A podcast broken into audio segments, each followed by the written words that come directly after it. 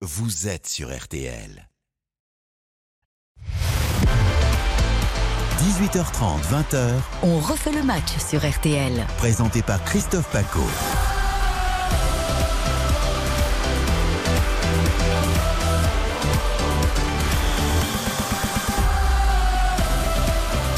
Bonsoir à tous, ravi de vous retrouver pour le grand show du samedi soir.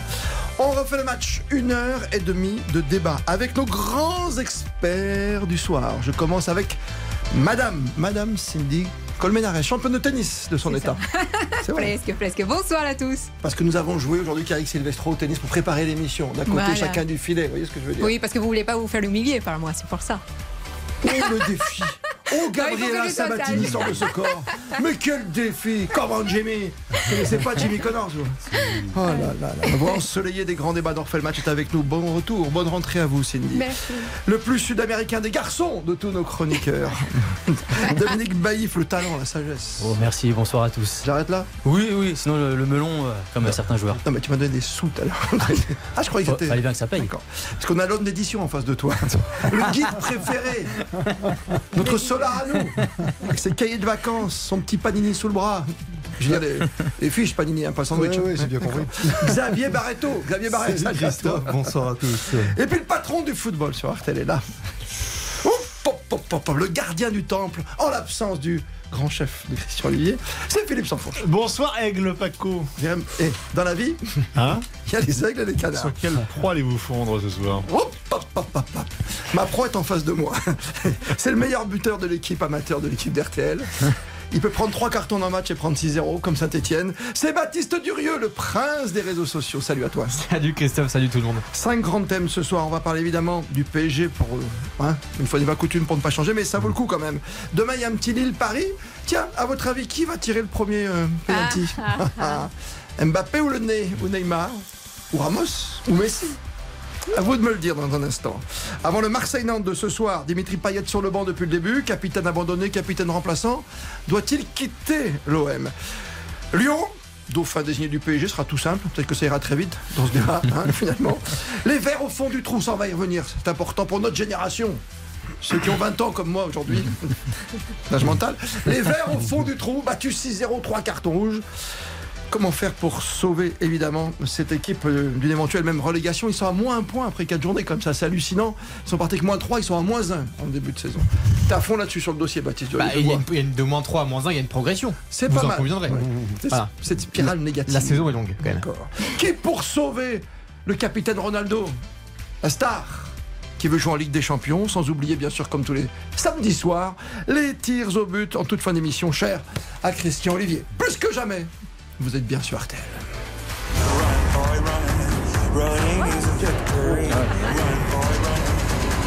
On refait le match. Le grand tour des stades, commence par la Ligue 1 ce soir, bien sûr. Monaco qui reçoit Lens, on file au stade Louis II sous le soleil de la Méditerranée. Michael Lefebvre.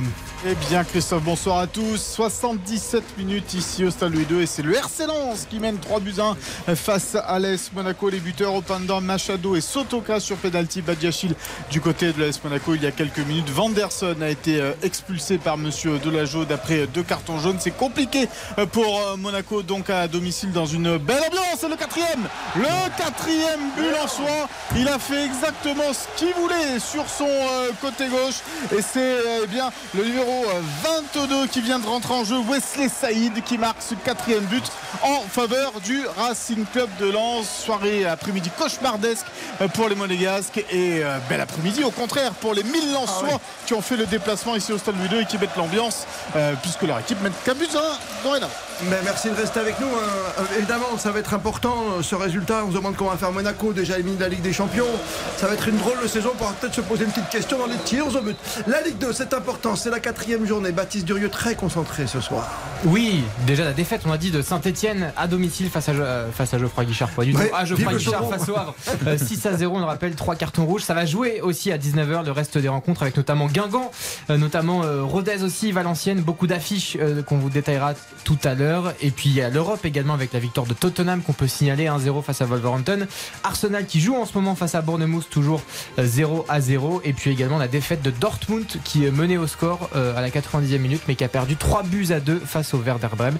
C'était tout à l'heure en Allemagne. Et tous vos messages. Comme le veut la tradition sur tous les réseaux sociaux, tout fonctionne à merveille. Facebook, Twitter, La wifi est là. TikTok, Tagada, tout ça. La vache. Le arrobas RTL Foot sur Twitter absolument et la page du direct RTL sur RTL.fr que vous pouvez d'ailleurs euh, aussi suivre pour la vidéo notamment. D'ailleurs, je viens de mettre un petit Insta avec une petite vidéo sympa pour dire que c'était parti. On est ensemble jusqu'à 20h. RTL On refait le match avec Christophe Paco.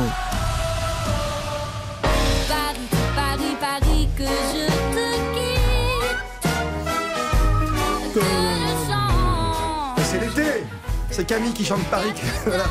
Normalement, Neymar devait partir, peut-être, qui sait. Euh, finalement, il ne tire pas les, évidemment les pénaltys en premier, euh, logiquement. Mais là, ça peut changer. À votre avis, qui va tirer le prochain tir au but Après, évidemment, l'histoire du penalty gate de la semaine dernière? Je parle même pas de la tête de Mbappé, des petits sourires entre Messi et Neymar. On va pouvoir en parler pendant un petit moment. Vous, le spécialiste du PSG, je me tourne vers vous directement. Philippe Sansfourche. Il a fallu changer dans la semaine. Qui va tirer s'il y a un penalty demain à Lille, par exemple? Alors, moi, je je suis pas dans le secret des dieux là pour l'instant. Ah, dommage. Puisque Christophe On Galtier pourquoi euh, a été très clair euh, hier en conférence de presse sur le fait que seuls les joueurs seront euh, informés et, et probablement au dernier moment demain. Euh, simplement, dire moi, ce le soir, ressenti, le ressenti que j'ai, très clairement, hein, Ouais, ouais, vas-y, vas-y. si c'est pas Kylian Mbappé qui tire le prochain euh, penalty, c'est la guerre nucléaire. C'est-à-dire que, c'est- c'est-à-dire que la saison, elle est plantée. Elle est plantée.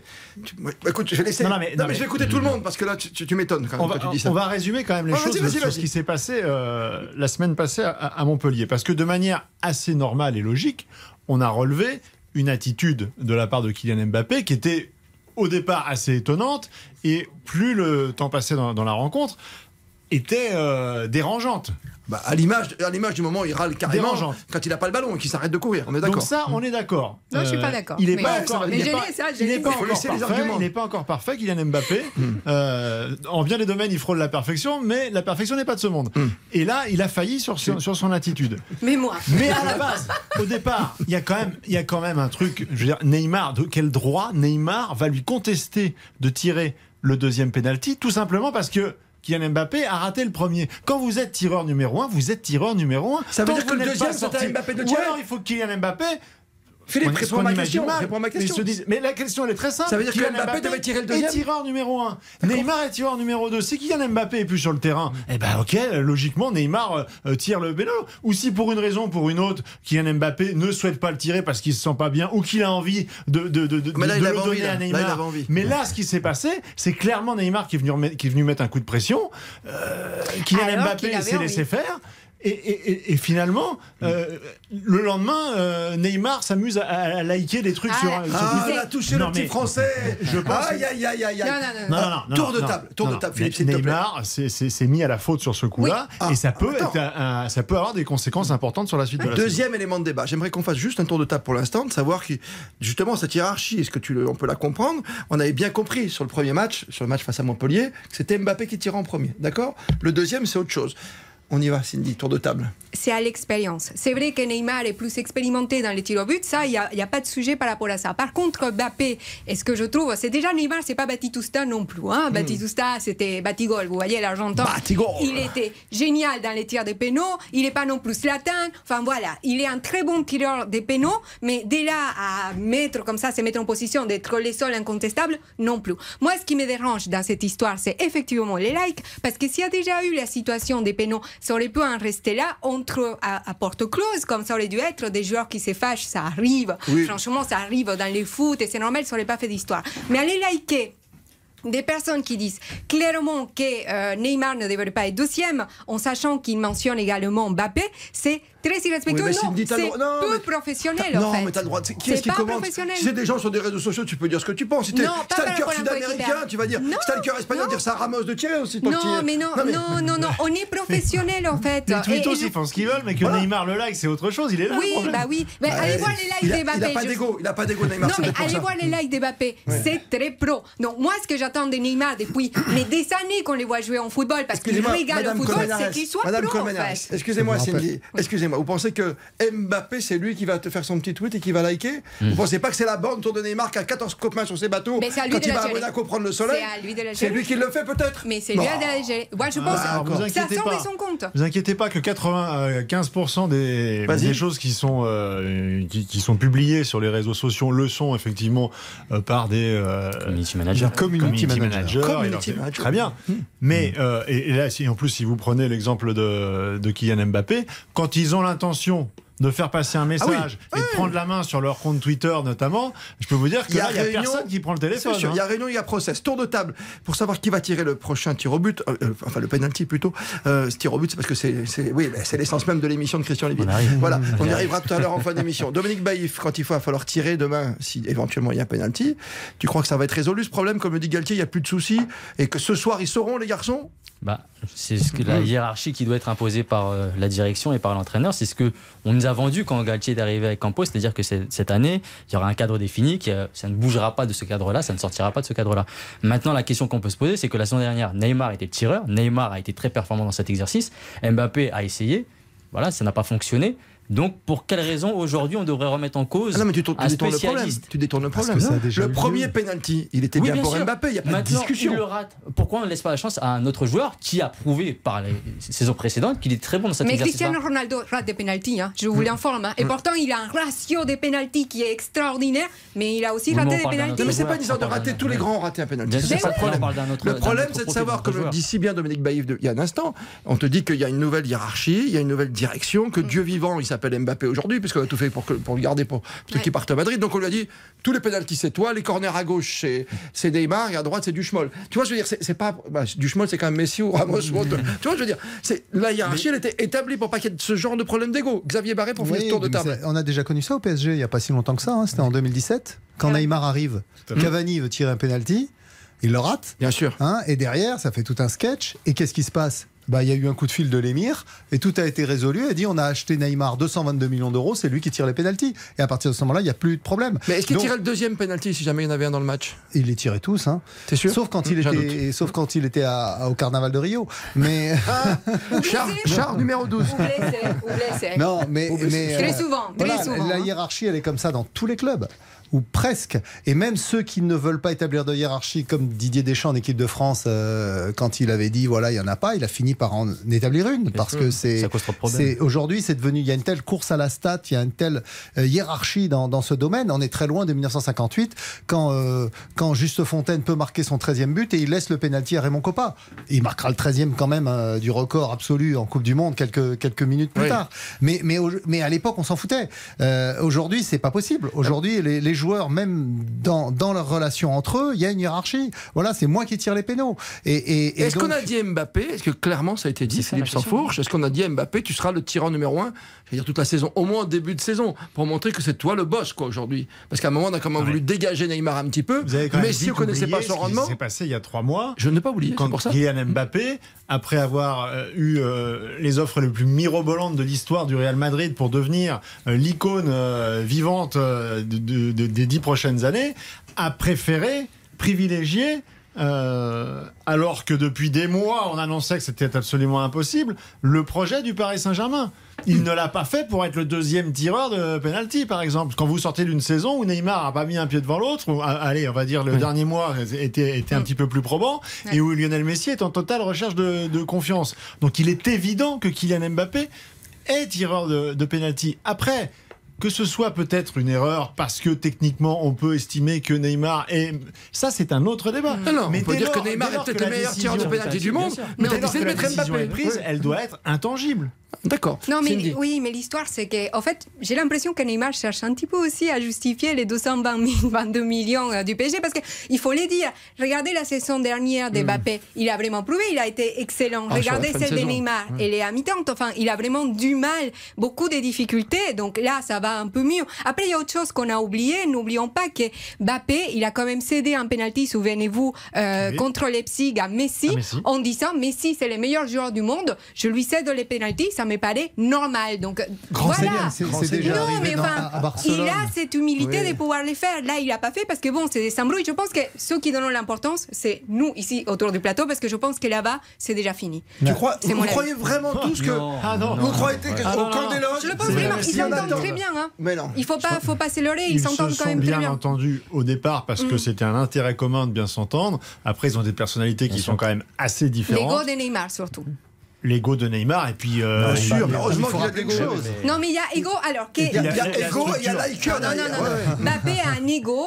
comme les grands joueurs de football. Et il y en a plein qui en ont, il n'y a pas de souci. Mais Neymar a des difficultés. Je l'ai toujours dit, c'est mon plus grand regret. C'est un excellent joueur. Mais ses difficultés de personnalité ont vraiment fait s'empiéter à chaque fois sur son parcours. Parce qu'il crée ce genre de situations. C'est un gamin de 30 ans. Il a voilà. exactement.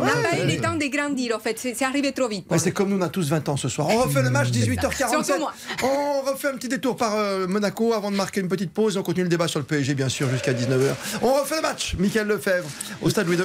La dernière minute du temps réglementaire et le Racing Club de Lens qui mène toujours 4 buts à 1 face à l'AS Monaco des Monégasques toujours réduit à 10 et qui euh, vont euh, entériner leur première défaite en championnat cette saison. En revanche, très très belle performance du Racing Club de Lens ici sur la pelouse euh, du Louis II. Une équipe super bavoire avec un milieu de terrain toujours aussi bon, c'est Seco euh, Fofana. Et le premier but en Ligue 1, il faut le signaler, euh, du jeune Opanda euh, devant. Donc très belle équipe de Francaise cet après-midi à Monaco. C'était déjà bon l'an dernier. hein. C'était une très, très la équipe. par rapport à ces matchs Parce que là, il y a eu Qu'est-ce un qui vous arrive, penalty. Non, mais les pénalties, euh, il n'y avait pas de pénalty. Il a à peine touché les joueurs. Racontez ce qui s'est passé parce que les, les gens sont en voiture en ce Oui, moment. alors, rentrent de la ne plage. vous écrasez pas. non, mais en fait, il y a eu un contact dans la surface, mais c'était vraiment, les joueurs ont légèrement mis la main, euh, il n'y avait pas penalty. Et, et moi, ce que je vois par rapport à l'équipe de Monaco, c'est que vraiment, euh, c'est- c'était, ils ont fait des très bons précédents matchs. Hmm. Et là, on voit bien que quand on enlève euh, cette euh, paire Ben Yedder euh, volant, bah, ça a du mal. Ça a, Ça a du mal. difficulté. Michael Ben il est sur la pelouse. Là, Ouais, tu Ben Yedder, il a, pied pas, euh, il a été euh, Oui, transparent. Transparent, il a raté une belle occasion à deux. hein. Ouais, ouais, et Mbolo a été un peu plus actif euh, en attaque à ses côtés, mais euh, je ne sais pas si cet après-midi le, le problème est à l'attaque au niveau monégasque, c'est plutôt au milieu de terrain avec Jean-Lucas et Matazo qui ont été Ouais. complètement. Et puis votre euh, recrue phare de Liverpool, là, quasiment. alors là, Minamino, là, le, le japonais, c'est une énigme pour l'instant. de gros doutes sur lui et sur ses performances, parce que c'est vrai que depuis qu'il euh, est arrivé sur le rocher, il rien serait, de pas, il serait pas aussi un petit peu sur le, sur le banc de l'entraîneur le problème Ah, ça y est, cher Déjà Ah, bah Déjà, oui, quand même. Hein, parce Quand que- même. Ah, déjà la Notre ami Minamino, là, par exemple, quand on voit que déjà euh, il avait peu de temps de jeu en première ligue, il arrive en, en France, qu'on voit que physiquement il fait pas la maille, qu'il faut le relancer et que, et que Philippe Clement décide de le mettre euh, au, cœur du jeu. euh, face à ah, tiens bah, tiens face à RC Lens c'est pas du tout une équipe physique Lens. Non. ah non dans les défis ils nous ont montré l'année dernière ils sont Non, pas du tout au rendez-vous Ce que veut dire Philippe, Non, parce qu'il met du temps de poser la question, mais il va tenir le coup Euh, S'il continue des performances comme ça, il risque d'être en danger, c'est Philippe Clément, quand parce même, que- parce qu'il y a eu l'élimination en tour préliminaire de, de Ligue des Champions, qui hein. voilà, c'est déjà une pierre dans son dans son jardin, et puis euh, et puis un début de championnat, on va le dire pour l'instant avec cette grosse déroute à domicile face à face à Lens. Euh, lui et Paul Mitchell, euh, ils étaient sur la sellette euh, à un moment donné la saison dernière, et puis derrière il y avait eu 12 euh, matchs consécutifs de l'AS Monaco sans défaite. Là. Il faut pas deux matchs comme ça. Ouais, puis t'as perdu quand même ton, ton point fort qui est au milieu de terrain. Bah quoi, oui, mais tu c'est pas grave, t'as pris 3 Chouameni. millions, donc euh, Oui. de toute façon, ce club n'est fait que pour ça, là, faire du trading et gagner de l'argent. Donc, Ah, c'est ça, ils sont forts. fait- Ça, ça, ça, ça, Par ils contre, sont s'ils forts. pouvaient, s'ils pouvaient céder leur place de, de, de barragiste de Ligue des Champions à un autre club Euh, parce que à quoi ça sert de faire un, un sprint final, de gagner quasiment tous ces matchs de fin de saison pour aller arracher cette place-là, pour de- deux saisons consécutives Mais ça arrive souvent. Se, se- se planter. euh, tu crois qu'est-ce qu'ils vont faire par exemple c'est les. Marseillais cette C'est saison pas Ligue des normal, c'est pas normal. L'an passé contre Donetsk et ce- et cette année contre le PSV Eindhoven, intrinsèquement cette équipe de l'AS Monaco tu sais ce que tu veux. Tu sais est que tu veux, supérieure. Le problème c'est que tu n'as pas ce que un veux. joueur cadre, tu n'as pas un mec d'expérience qui est capable quand il faut dans un match comme ça où il y a un petit peu plus d'intensité, où euh, le palpitant euh, un peu plus fort, de poser le pied sur le ballon, de mettre le coup de coude au bon moment et de et de te qualifier. Donc c'est pas possible. On peut pas euh, avoir la volonté de faire le match avec les plus grands championnats et envoyer des équipes comme ça qui sont des équipes de gamins euh, sur la scène européenne. Ça ne marche Moi, pas. je sais ce que tu veux. J'ai compris. J'ai compris. Le premier, ok, il est qualifié directement en Ligue des Champions. Le deuxième, il faut attendre le début de saison pour qu'on donne le nom à l'UEFA, tu vois que ce soit l'équipe le match qui le donne. C'est bien, non Parce que là, cette année, tu le donnes à Lyon, par exemple. Tu sais que tu as sur le potentiel. Non, tu moi, sais. c'est irrégulier, Lyon. Enfin, moi, non, mais je- là, cette saison, tu vois, parce que Ben, c'est irrégulier. Enfin, c'est pas parce qu'ils ont gagné, Une semaine avant, tu dis une semaine avant, on vous dit, eux, ils vont être bons cette saison. Tu vois, ça serait bien. C'est une bonne idée. c'est terminé au Louis II. Ah, terminé Louis II. Avec donc cette victoire du Racing Club de Lens, 4 buts à 1 au Panda Machado. Euh, Fofana sur penalty et Saïd sont les buteurs euh, lensois. Badiachil euh, du côté de l'AS Monaco, Van der Son a été exclu. Ouais, ça va pas être facile cette saison, en tout cas déjà le début, mais toute la saison pour l'AS Monaco. Merci à vous, Michael Lefebvre. Merci, Baptiste. Durieux On pour les réseaux du- sociaux et, et- et peut-être un petit regard de ta part, hein, si tu le souhaites. non, bien sûr, même parce que les réseaux sociaux parlent beaucoup de Francaise, du travail de l'entraîneur Lensois. oui. Lens, on le rappelle, qui est leader provisoire avant le match de Paris demain. Et là, pour l'instant, Lens, euh, dans la continuité de la saison dernière, qui est encensé dans tous les sens sur les réseaux sociaux. Et on salue toujours le travail de, de Francaise, euh, qu'on entendra peut-être bientôt sur RTL d'ailleurs. Ou je pense que tu vas faire un petit déplacement pour RTL Foot avant vendredi soir. peut-être. Peut-être. Non, non, mais on attend. Dans le foot, tout va très vite. Mais voilà, on, on verra. Je vais pas faire de Ça promesses non tenues à euh, mes auditeurs. Frites fricadelles pour. euh, Frites fricadelles. Alors à Lens, tu sais, quand arrives Baptiste. juste à droite, là, la frite sans sas, là, c'est Ah, topissime. La sauce, c'est quoi C'est l'américaine que tu prends, toi c'est- hein Tu prends l'américaine, la sauce oui, mais alors tu la prends, puis tu la prends pour l'année en fait. Pour la digérer, tu veux dire Justement, justement, le Paris Saint-Germain a trouvé la solution pour être en forme dès le début d'année. On boit moins de coca à table et ça marche. Allez, à tout de suite. Christophe Paco. On refait le match jusqu'à 20h sur RTL. Christophe Paco. On refait le match jusqu'à 20h sur RTL. Il nous reste 5 minutes avant 19h, bien sûr, avant de parler du régime de nos amis du Paris Saint-Germain. Moi, ça me fait sourire, mais bon. Euh, on va y Plus que attaquer. Hein, manifestement. parlait de régime, effectivement, il y a de quoi sourire, ouais, c'est clair. Voilà, surtout, tu me regardes, pourquoi tu dis ça? Non, pas du tout. J'ai joué avec Sylvestre au tennis quand même aujourd'hui. Oui, mais c'est pas une preuve de. Je crois qu'il est cuit jusqu'à 20h. Je pense qu'il y a- il y a autre trois chose heures, qui a, qui a pesé un peu sur son moral cet après-midi. Ouais, je crois que Monaco a perdu, non? Ouais. 4-1, ouais, c'est beaucoup. Et Saint-Etienne, pour moi, tu sais, mon club de, voilà, de, de 6-0. mes années 70, Juste, juste sur. Monaco pour terminer, euh, Wissam Ben Yedder, il compte toujours aller Non, au mais il n'a pas joué. Ah, pour aller au Qatar Ouais. Mais il ira avec Pogba et Kanté. Pas C'est pas devant quand ça. même, hein, parce que euh, quand on voit déjà comment ils se comportent devant la c'est le défense début de saison. Et justement, Ah. les absents ont toujours tort. Est-ce que finalement le problème Mbappé, c'est de ne pas avoir été là, Dominique Baïf, dès le début, quand tu vois le sourire un peu forcé parfois de Neymar et de Messi Hmm. Oui. Oui, ça être une question. Maintenant, il n'était pas là. Ce n'était pas un choix de sa part. C'était une, une question Mais J'ai physique. jamais dit ça. Oui, bien sûr, mais euh, maintenant on connaît l'importance d'Mbappé qu'il a pris dans cette équipe depuis la saison dernière. Donc aujourd'hui, on ne peut pas remettre en question cela. On sait très bien qu'il y a une hiérarchie établie. On sait très bien que c'est lui le leader d'attaque. Et c'est sur lui que reposera aussi une nouvelle fois la responsabilité de- d'inscrire ses buts sur un championnat et surtout en Ouais, Ligue des. Champions parce que c'est vraiment aujourd'hui l'effectif et surtout l'objectif principal. Il faut bien comprendre que cette situation, elle est difficile à accepter pour Messi, 7 ballons d'or, et pour Neymar, recruté 222 millions d'euros en 2017. Euh, tu peux pas imposer, même si tu les payes à ces joueurs, de dire, bah voilà, vous allez euh, faire tout comme ça. Euh, ils, ils le disent, mais après sur le terrain, bon bah voilà, sur le terrain, ils ont des réflexes, surtout Messi et Neymar, ils ont l'habitude de jouer ensemble. Et, et Mbappé, pour être effectivement ce leader, il doit toujours être au top. Alors c'est vrai que la saison dernière, il a été flamboyant, mais Messi arrivait, il n'avait pas encore ses repères, et Neymar, c'est vrai, avait pas été bon. Et là, en ce début de saison, on se retrouve avec un très bon Neymar, un très bon Messi, ce à quoi on pouvait s'attendre, parce qu'encore une fois, ils ont un objectif, c'est la Coupe du Monde qui arrive dans deux mois, et, et donc forcément, lui, il doit encore compris. monter Ah. son niveau de jeu, mais c'est tout bénef pour le PSG si ça fonctionne ça. comme ça, pour être vraiment euh, le leader incontesté. Hmm. À partir du moment où le leader autodéclaré n'est pas au niveau, forcément les autres, eh ben ils vont pas, ils vont pas aller dans ce sens-là. Cindy, euh, que- c'est la première fois qu'on est ensemble pendant l'été, première fois qu'on discute d'en refait le match, nous étions déjà ensemble depuis deux samedis. Euh, le sourire est un peu forcé quand même chez Neymar et Messi, ou vous le qui les connaissez bien? Bah. Vous connaissez bien les Sud-Américains Avec l'accent, je l'ai fait. Non, je pense que les Sud-Américains, ils se prennent pas trop la tête. Oui, ils se prennent pas trop la tête. C'est juste une histoire de voilà, il y a eu une petite accrochage pendant les matchs, mais ça va passer. Franchement, c'est dans les foot, les garçons, les joueurs, ils ont toujours tendance à se prendre la tête. Moi, je suis certaine que ça va évoluer. La seule chose qui me fait peur, c'est effectivement Neymar et son immaturité, qui, qui euh, Philippe Quand vous dites ça va passer, c'est quand même compliqué attends. avec ces joueurs-là. quoi. Franchement, Bah, Philippe, toi, tout l'intérêt d'avoir un Galtier, parce qu'il faut le signaler aussi. Galtier, j'ai beaucoup apprécié la façon dont il a géré cette affaire. Parce qu'habituellement, les coachs, qu'est-ce qu'ils disent? Ah ben, il n'y a rien eu. Et Ça s'est bien passé, non, il n'y a Il pas de problème. Vous savez tous, c'est les médias qui montent l'affaire. il dit aucun malaise. Mais de qui se moque-t-on Bien sûr qu'il y a malaise. Non, mais, il a non. dit, il a avoué. Et c'est ça qui est très Il bien. fait une tête de six pieds long, Mbappé. Il a malaise. non, mais il a avoué, il a dit qu'effectivement, il y avait un épiphénomène, Oui. voilà, mais il a dit, là où d'autres, mensonges. hein. là où d'autres coachs n'auraient pas dit ça. Ils auraient dit, il n'y a rien. Voilà. Oui, J'aimerais bien que- il ne pouvait pas nier l'évidence par rapport aux, images. Il y en a qui osent. Il a été euh, transparent déjà sur le fait euh, qu'il y avait une, une hiérarchie, donc déjà ça, ça, c'est bien. Maintenant, sur la suite des opérations, il reste euh, assez flou, c'est-à-dire qu'il ouvre toutes les portes, même le fait que Ramos puisse éventuellement ça. en tirer. je, je pense qu'il il a démontré et d'ailleurs, c'est un sujet dont on parle peu, mais on verra euh, au cours de la saison. Il a démontré avec le, avec le sujet des gardiens qu'il était capable de trancher très vite, très tôt et de manière très franche. Très bien fait. Euh, Sur ce dossier qui est beaucoup plus bouillant parce que effectivement pour conserver un équilibre d'ego chez, chez ces trois stars, euh, tu marches sur des œufs. C'est- une évidence. À tout moment. Mais si peut- tu prends pas de décision, euh, tu repousses juste la Je, crise. je- parce que je vois qu'il nous reste une minute avant les infos de Nathan Bocard. Donc, ce qui est certain, c'est que du côté de Kylian Mbappé, le fait que tu sois suspendu pour le premier match face au Trophée des Champions et que tu aies en plus ton petit euh, souci d'adducteur a fait que logiquement tu as pas été choyé.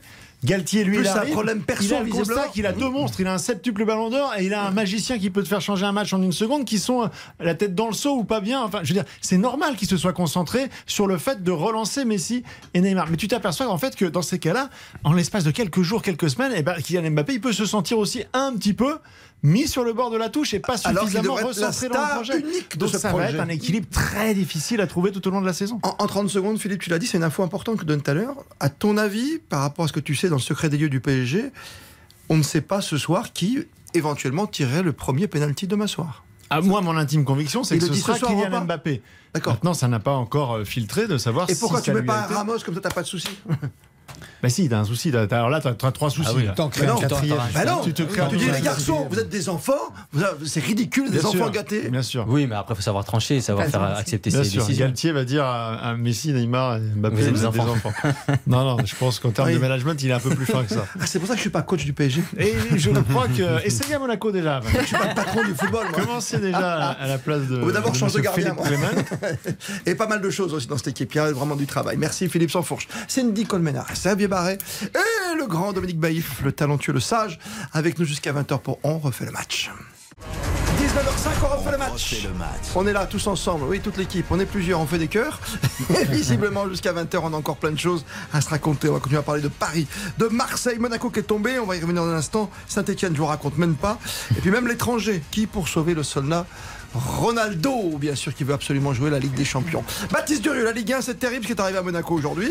Enfin, terrible. Et c'est très bien ce C'est qui est arrivé à bien Lens. joué. Ben oui, exactement. Victoire 4 buts à 1 des Lensois à Louis II. Euh, les Lensois qui sont provisoirement premiers du classement avant le match du Paris Saint-Germain qui se déplace au stade Pierre-Mauroy euh, dimanche. La Ligue 2 également avec déjà des buts dans le multiplex. L'ouverture du score de Guingamp euh, face à Caen. C'est l'un des chocs de cette quatrième journée de, de Ligue 2. 1-0 donc pour les Guingampais.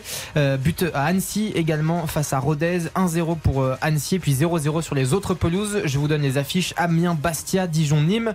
Laval, Metz, Niort, Paris FC, Pau, Sochaux et puis enfin Valenciennes, Queville, Rouen.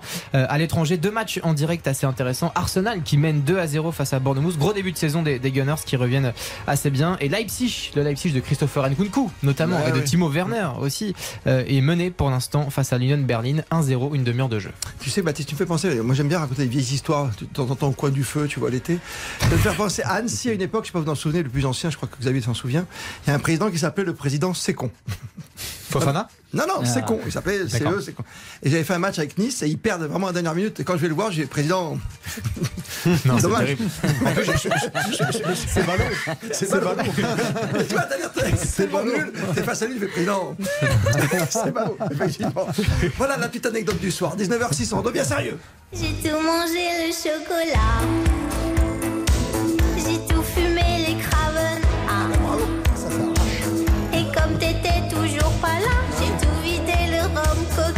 C'est fou ce qui t'arrive au PSG. Ils arrêtent le rhum coca, ils arrêtent le coca et paf, 5 buts à chaque fois. C'est ça la recette des Sud-Américains, c'est Nicole Bah, Menares c'est mal connaître les Sud-Américains. Nous, on avait soin de notre Coca-Cola au petit déjeuner. C'est Mais normal non. chez nous, mais si, je vous jure. Et- et Je vous vous jure. savez- Mais vous savez, il y a une anecdote. Il y a Messi. À un moment, il était avec Guardiola. Oui. Et il y a Guardiola qui lui dit euh, on plaint pas du coca pendant euh, les jours des matchs, etc. Il y a Messi qui s'élève, cherche sa canette de Coca-Cola, boit sa Coca-Cola, flash. Le grand défi. Et voilà. Donc, je me demande vraiment quel visage, quelle tête a dû mettre Messi quand il a entendu cette info. Oui, parce qu'on rappelle, parce que j'écoutais attentivement Philippe oui. dans les journaux, puis je viens chez toi, Xavier Barrette, je te rassure tout de suite, mais j'écoutais quand même la grande explication de Philippe Sanfourche pour ce débat. C'est que maintenant, on petit déjeune ensemble et on mange ensemble le midi. Un truc incroyable Comme dans, gagner, tu beaucoup, vois, Xavier comme dans beaucoup de clubs. Bah oui, mais Oui, dans non beaucoup de clubs. Oui, bien sûr qu'il était temps. D'accord. Qu'il était temps. Mais puisque Cindy est vénézuélienne, moi je me souviens d'une histoire, quoi, ça remonte à 25 ans maintenant, oui, où en une nuit, Hmm. le distributeur de Pepsi en, en Venezuela s'est fait prendre la place par Coca-Cola. En une nuit, ils ont tout changé. Tu veux dire par rapport ils au ont sponsoring ou- Ils ont récupéré tout le marché. Non, non, C'est mais ça. tel- pour vous dire qu'en Amérique du Sud, c'est un marché colossal pour, euh, pour, euh, pour les, les deux grandes marques Bien de. C'est une de- religion. Et donc, il y a effectivement, les, les, les, les joueurs euh, boivent du coca comme nous, on boit de l'eau. Alors, ce qui en fait. le plus, là, Mais qu'on- on, du on coca chante ou du on Pepsi. C'est pour ça qu'on est en bonne santé, on a de l'énergie. Bah oui. Voilà, euh, on peut quand même relativiser. Alors, C'est-à-dire que Philippe Sanfourche, vas-y. c'est vrai que ça, tout de suite, ça fait buzzer ce genre, de- ce genre d'histoire parce que. Bah, on surtout, t'as l'impression qu'il n'y a jamais eu de diététicien au PSG. Quoi. C'est ça. Non, pour, re- pour refaire le fait justement que euh, Christophe Galtier et Luis Campos instaurent euh, le fait de faire les petits déjeuners et les déjeuners d'après séance au camp des loges pour euh, nouer euh, du, du lien au sein du, du groupe euh, fait qu'ils ont eu besoin de euh, d'embaucher un, un nutritionniste supplémentaire qui s'occupe ça, j'y crois pas, quoi. uniquement. Non, mais ils avaient déjà. Il faut pas croire que le PSG avait pas de nutritionniste. pas. Ah oui. Ils ont, ils ont, ils ont tout un, ils ont toute une séquence euh, avec même la. euh, J'en discutais avec Baptiste tes. avec la, la volonté, et, et ce sera encore euh, accru au moment euh, où ils iront dans le nouveau centre d'entraînement à, à Poissy, puisque par exemple, vous avez euh, euh, de, de la culture de poire et qui vont faire du jus de poire, et, qu'en fait, et que l'idée, c'est que les nutritionnistes travaillent sur le, le- les, les produits Donc qui on va sont gagner avec des champions grâce au jus de produits. poire. Tu me dis ça Voilà. Donc il y, a- il y a un vrai travail de pointe. Simplement, simplement, symboliquement, en fait, il y avait à disposition, euh, parmi toutes les boissons qui étaient euh, disponibles, il y avait la possibilité de prendre une canette euh, de, de, D'accord. de, de Coca ou d'Ice Tea pour pas les citer, puisque ce sont les partenaires. Euh, Maintenant, de Mais de là, à de là les à enlever, penser que la saison passée, les joueurs se tapaient un litre de Coca à chaque repas, Hmm. faut pas non plus tomber dans le fantasme absolu. C'est juste que le nutritionniste, symboliquement, s'est dit Dominique. déjà qu'il faut euh, avoir, parce que le plus important, c'est quand même de vérifier ce qu'ils ont dans leur frigo chez eux, C'est hein, ça, est-ce qu'ils bah, prennent le soir en Bah rentrant. Oui. Euh, donc si, si en plus, c'est si on pas n'a pas la main sur ce qu'ils font chez eux, autant être totalement irréprochable au camp des loges et faire en sorte qu'il n'y ait absolument pas de boissons sucrées à disposition. il a sa carte du Monop. T'as des points dessus, toi Chez mais Lidl non, pas du tout. pas du tout. Non, mais effectivement, là, le, le plus important là-dessus, euh, bon, ça fait parler parce qu'on a l'image des joueurs qui peuvent boire ce, ce genre de boisson euh, au sein du club, alors que ce n'est pas recommandé pour des sportifs. Maintenant, effectivement, comme l'a très bien dit Philippe, chez eux, on ne sait pas ce qu'ils Bien prennent. sûr. Donc, euh, on sait très bien aussi que s'ils sont de bons, professionnels, ils peuvent avoir quelques écarts de temps en temps. Non, mais, mais- là, c'est vraiment une image de marque. C'est pour dire que mais je- au sein du groupe, aujourd'hui, tout est clean. C'est ce qu'on veut montrer. Et on veut aussi essayer d'avoir une certaine cohésion, c'est-à-dire que les joueurs restent au petit déjeuner et au déjeuner pour que tous les joueurs restent ensemble, puisqu'il y a- puisse y avoir cet état d'esprit Mais collectif. on y pense qu'on n'a peut-être pas vu simplement cette dernière. saison. C'est ça qui me. Mais Leonardo avait attiré la sonnette d'alarme il y a longtemps quand il est arrivé. Quand tu dis Il que ça va être dur sur une saison, dit, tu vois, il a dit en France, les, les- les joueurs ne travaillent pas assez. Pourquoi? Parce que dans la plupart des clubs étrangers, ils arrivent effectivement dès le matin pour le petit déjeuner d'abord, et ensuite ils restent après pour le déjeuner, pour des raisons de diététique et aussi de discipline. Ensuite, ils font parfois la sieste au club. Ils ont des chambres attribuées dans les centres d'entraînement. C'est Marcelo Bielsa qui avait organisé Ouais, ça à Lille, où c'était pas prévu à l'origine euh, lorsqu'ils avaient construit le domaine de Luchin. Ils ont souvent un deuxième entraînement l'après-midi, hein, ce qui arrive à Marseille par exemple en ce début de saison et ce qui surprend beaucoup de joueurs. Et puis parfois même, il y a des entraîneurs. Moi, j'ai connu ça à l'époque avec Philippe Montagnier. Philippe Montagnier qui instaurait lui le repas en, ensemble, la mise au vert après match. Parce qu'il disait Oui, justement, les vrai. joueurs reviennent, quittent le terrain, quittent le stade tard à 22h, 23h, ils rentrent chez eux. Non, ils vont en Il boîte les- des nuits, hein. Euh, Alors, certains vont en boîte de nuit. Il y en a certains qui vont en boîte de nuit, Bah, effectivement. ont deux jours Bah, de repos est derrière. euh, Mais oui, il y, a- pourquoi il y a les autres qui rentrent à 20 la ans, maison. Xavier, tu as le droit de sortir le samedi mais soir. bien sûr, Ouais. mais il y a, il y a les, il y a les autres qui rentrent à la maison, il y a le bébé qui dort, euh, madame qui dort, donc ils il, il mangent ou ils mangent pas. Et il dit c'était important, après un gros effort comme ça, qu'ils mangent ensemble. Donc il avait instauré la, mise au vert après match. Donc bon, ça c'est moins gêné, c'est moins courant dans beaucoup de clubs. Mais il y a effectivement, vous avez affaire à des Formule 1, ces sportifs, c'est des Formule 1, ils ont des, des, des euh, corps d'athlètes de très très haut niveau, tout doit être réglé au millimètre et l'alimentation est un élément essentiel. Oui, mais par rapport à Leonardo, je suis pas tout à fait d'accord parce que moi je trouve que justement sur Leonardo, il y a eu trop de laxisme en fait. Et que là, avec un poste, j'ai l'impression qu'il y a un petit peu, ça serre les vis comme s'il s'essayait. Et c'est pas juste une question d'image, mais de véritablement remettre un peu de l'ordre là où avant les joueurs faisaient un petit peu ce qu'ils voulaient. Bah, vous savez, déjà, il y a- il y, a un truc qui est très simple, à commencer déjà par le, le fait qu'il soit à l'heure à l'entraînement. C'est fou. C'est-à-dire que c'était c'était déjà pas le cas la, la saison passée. Ouais. Pour certains, euh, il y avait même euh, parfois. Ah, mais c'est là-bas, c'est comme se peser à chaque fois. euh, pas forcément dans les meilleures dispositions et en, en ayant euh, Une nuit assez fait courte. autre chose que, que de bien dormir la nuit. Euh, donc Mais là, ça, au moins, euh, les choses sont claires. Par exemple, bon, pour l'instant, on n'arrive pas à obtenir le fait de, de- de pouvoir assister à, à des entraînements sur la longueur. C'est un grand travail de- de- du syndicat des journalistes, euh, dirigé par notre euh, confrère, Vincent Duluc, euh, Monsieur patron. Vincent Duluc.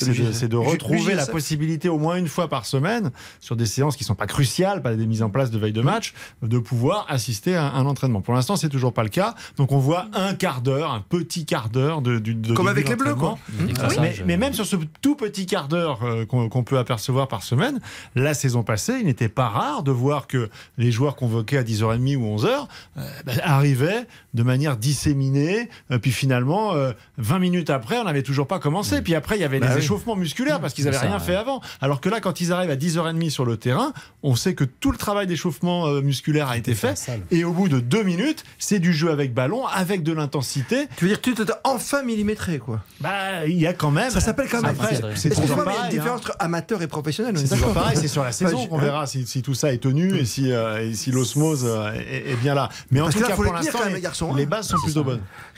Et le petit déj tous les jours, c'est à quelle heure? Tu sais à quelle heure c'est le petit déj Euh, Je crois que ça doit être, l'arrivée doit être à 9h dans la foulée. Il n'y a pas euh, une Ferrari en retard, jamais. Bah, Ah, S'ils bah, arrivent en retard, ils. Vous savez, dans, dans certains clubs, notamment en Angleterre, c'est même plus le- l'entraîneur ou l'adjoint qui s'occupe de pointer les gars en retard. Il y a des caméras, oui, mais- c'est Oui, enregistré automatiquement des- et c'est déduit directement des feuilles de paye. T'as le Les amendes, mais C'est en- légal, ça En Angleterre, oui. En Angleterre, oui. On aurait le Donc, syndicat en France, dessus. En France, on en est encore à l'entraîneur qui est là et les gars qui arrivent avec leur montre en disant non, coach, il est 10h30, c'est bon. Ah, Ils arrivent les, avec les chaussures, M6, moi. avec, avec les chaussures à la main, les lacets pas faits. Enfin, ils sont en train de mettre leur survette. euh, voilà. En en Angleterre, bim, ça tombe, bim, bim, bim, et ça tombe et c'est directement déduit de la feuille de paye. Et voilà, ça y est, nous sommes professionnels, on va gagner la Ligue des Champions. 19h15 C'est quand vie, Kevin. Bah oui alors. C'est quand où est-ce qu'on habite, Kevin? Je veux des moulures au plafond, Kevin. Je des On habite dans le 9-3, c'est ça que tu m'offres? Des paillettes aujourd'hui. Kevin, tu me dégoûtes. Bah ça y est, c'est venu. Ah, des paillettes Capitaine abandonné, capitaine sur le banc. Dimitri Payet doit-il tout simplement demander à partir de l'OM Hmm. Oh Dominique Baïf Oh. Oh. Pour- pourquoi partir aujourd'hui, euh, même si on connaît Bah t'es pas considéré, t'es capitaine Mais- quand oui, même mais attendez, on parle d'un joueur qui, la saison dernière, a eu six bons mois dans la saison et ensuite qui a, on connaît, hein, Dimitri Payet, c'est jamais régulier sur toute une saison. On l'a vu, il a connu une baisse de régime. Physiquement aussi, ça a fini par lâcher. C'est un joueur qui est quand même âgé. Aujourd'hui, faire une saison avec des matchs tous les trois jours, pour lui, ce n'est pas viable d'être titulaire sur chaque rencontre. Donc il est normal qu'il y ait de la concurrence et qu'on installe aussi de nouveaux joueurs. Donc aujourd'hui, le fait de faire partir ce joueur-là, enfin de demander à ce qu'il parte parce que sur les premiers matchs, il ne joue pas, moi je trouve que ça ça- ça n'a pas de sens. Il garde une importance, même si on sent que la relation avec l'entraîneur n'est pas très bonne. Compliqué. Maintenant, oui, mais maintenant, ce 12 sont des joueurs professionnels. 12 euphémismes, Bien sûr, oui, mais ce sont des joueurs. Tu dois accepter les décisions du coach. C'est à toi de lui faire changer d'avis par ton comportement. Sur les rentrées qu'il fait euh, dans les matchs de début de saison ou même sur les matchs amicaux, je suis désolé, le, le visage qu'il montre sur le terrain ne te donne pas envie aussi de lui donner sa chance sur, sur une place de titulaire. Oh là, je suis Moi, je suis choquée. désolé sur les matchs que j'ai vus. Sur les matchs qu'on a vus de Payet sur ce début de saison, quand il rentre en cours de jeu, par rapport au Payet qu'on avait vu sous Sampaoli, il y a un grand décalage. Et on sait très bien que Dimitri Payet, mentalement, c'est un joueur aussi qui peut lâcher très vite C'est et ça qui le ne va pas problème. faire les efforts. C'est ça le problème. Oui, Quand il y a en un entraîneur exigeant, ça, ne- passe pas. D'accord, tout ça, ça se tient, mais il paraîtrait que les soucis seraient plutôt physiques parce qu'apparemment l'entraîneur de l'OM est quelqu'un d'assez exigeant, l'entraîneur actuel, je parle, assez exigeant là où peut-être Sampaoli par rapport aux questions physiques ne l'était pas tellement. Et donc du coup, il se retrouve à lui exiger aussi, j'imagine, une forme physique et en revenant des vacances, ils sont eu des périodes très courtes, peut-être Payet n'a pas tout de suite. Après, moi, ce que je trouve, c'est que sous Sampaoli, Payet a été quand même très bon. Pour moi, il continue à avoir sa place avec les piliers. Et j'aimerais pas, en fait, avec toutes les arrivées, parce que l'OM a eu énormément d'arrivées, il faut pas l'oublier, que tous ces joueurs, ils, ils finissent par se perdre finalement. Parce que c'est pas juste d'avoir des très bons joueurs ou des bons joueurs sur les terrains, c'est aussi qu'il y ait la cohésion, en fait, qu'ils arrivent à jouer ensemble. Et moi, j'ai l'impression qu'on fait censé jouer des chaises musicales. À la fin, tu construis pas une équipe. Alors, est-ce que ça veut dire que tout simplement le, le Tudor qui vient d'arriver, que tout le monde décrit évidemment comme quelqu'un qui, est, euh, qui a eu droit dans ses bottes et qui a envie de faire. mais Non, dur, mais froid, dur, froid et dur. C'est pas Sampaoli. Tu- quand tu sors directement quelqu'un comme Dimitri Payet, qui est un vrai symbole à la Gendouzi aussi maintenant à l'OM, mais Payet c'est quand même la référence et qui a fait une saison quand même Ah, fantastique. dernière. C'est capitaine. Ça veut dire il- qu'il a voulu donner un signe fort, Tudor? Bah, Tout ça, dans. ça- ça veut dire que euh, Réveillez-vous. ça veut dire qu'il ne prend pas acte du fait qu'il est dans, dans un club avec une, une culture club justement très très importante, euh, un ancrage. Euh, c'est un garçon qui est très sûr de lui quand même, très sûr de lui parce que par rapport à, à- à sa feuille de route, à son, à son palmarès. Je veux dire, il a rien fait, Tudor. Non, mais, tellement sûr de Il lui, a rien Philippe, je te fait. coupe, mais Donc tellement il sûr de lui en fait- que même ses adjoints ils s'en vont tous un par un. Enfin, Enfin, il est sûr de lui. hein.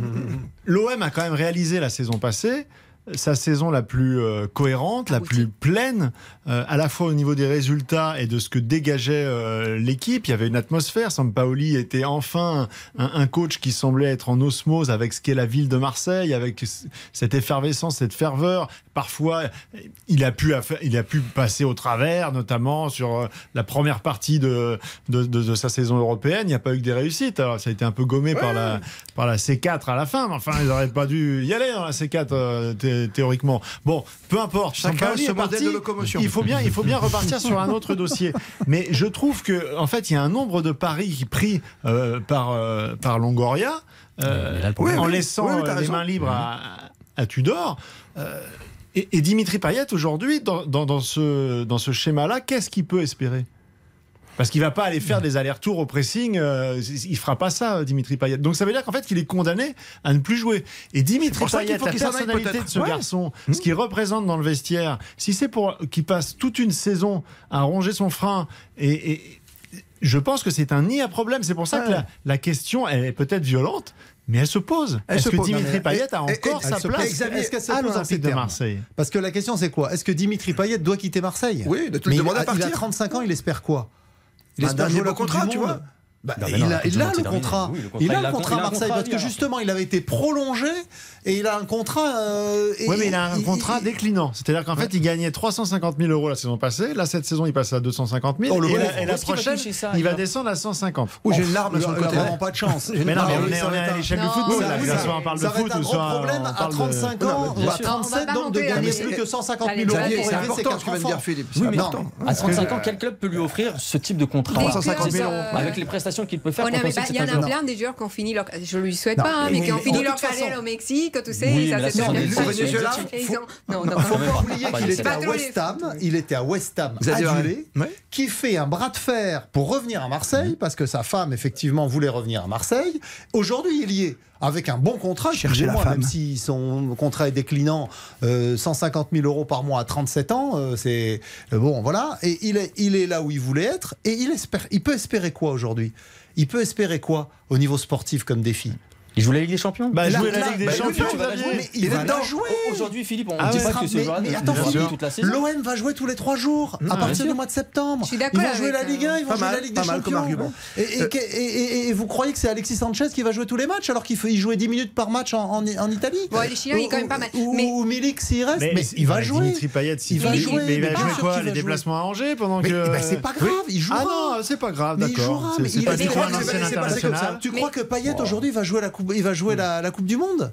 Non, mais c'est pas bah comme Messi ou Neymar. Il ira plus en équipe de France. Il comme Monaco, mettez que des joueurs sans expérience. plus en équipe de France. Allez en Ligue des Champions avec des joueurs qui ont euh, zéro match de Coupe d'Europe et puis vous allez voir la. Et ben lui, il va attendre. Il va laisser marseillais. Il va laisser faire Tudor. Après, si la question est posée dans l'autre sens, est-ce que Marseille doit se débarrasser de Dimitri Payet Ça, c'est une autre question. Mais si c'est, est-ce que Payet doit partir? Non, il reste. Mais Est-ce que tu obtiendras le meilleur de Dimitri Payet en lui faisant jouer un match bananier? Mania tous, les, trois semaines. Mais le début de saison, Mais le début de saison, il te donne une tendance. Et là, la tendance, en fait, c'est qu'il est relégué au quatrième sous-sol. Oui, avec, avec une victoire contre une équipe de Reims fantomatique et un match nul à Brest. Donc on va attendre de voir ce que ça va donner Payet, Moi, je suis à sa place, j'attends. J'attends. après, il peut, attendre gentiment que Tudor se plante aussi. Voilà, voilà.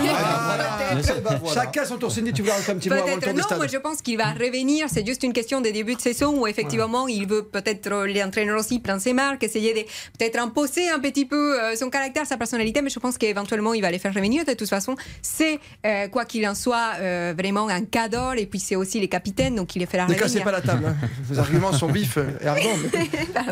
Non, mais après, on parle aussi d'animation offensive. Là, on a vu face à Brest que dans l'animation offensive, ça ne fonctionnait pas forcément, parce qu'il n'était pas aussi sur le terrain. Donc, à partir du moment où Igor Tudor va peut-être aussi lui donner sa chance, ce sera de la saisir et nous montrer que c'est le joueur capable de faire le lien entre mm. la défense et l'attaque et de créer le Alors, jeu. Je veux dire un truc, tout à l'heure, Philippe Bizan, de très intéressant si vous n'avez pas l'habitude de suivre le Paris Saint-Germain comme Philippe, notamment. Euh, c'est-à-dire que tu vois jamais d'image. Là, tu vois les images d'entraînement, et pardonnez-moi, j'aime pas attaquer le physique, mais bon.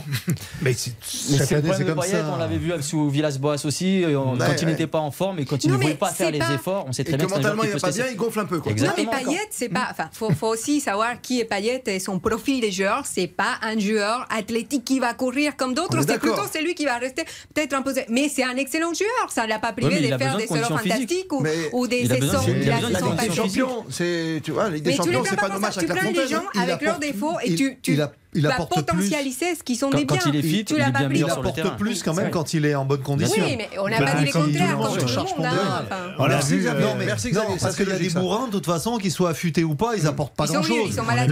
Lui, lui c'est un très bon joueur et très fin techniquement, qui a le sens du but. Voilà. Et effectivement, quand il est en surcharge pondérale, comme pratiquement chaque reprise de championnat depuis voilà. Donc bon, bah, il faut un temps d'adaptation.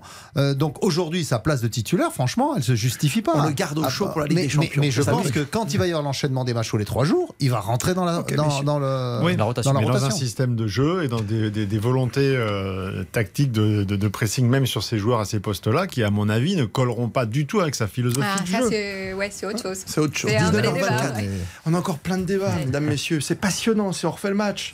on est vraiment bien sur RTL, mais il faut faire un petit tour des stades. 19h24. Running is a victory fait le match. Oui, on fait le match. Oui, monsieur Paco. Jusqu'à 20 rappeler le score de Monaco. Mais c'est pour ça qu'on y va, la Liga avec Baptiste Durieux. 4 buts à 1. Défaite de ah. Monaco, victoire du Racing Club de Danse, 4 buts à 1.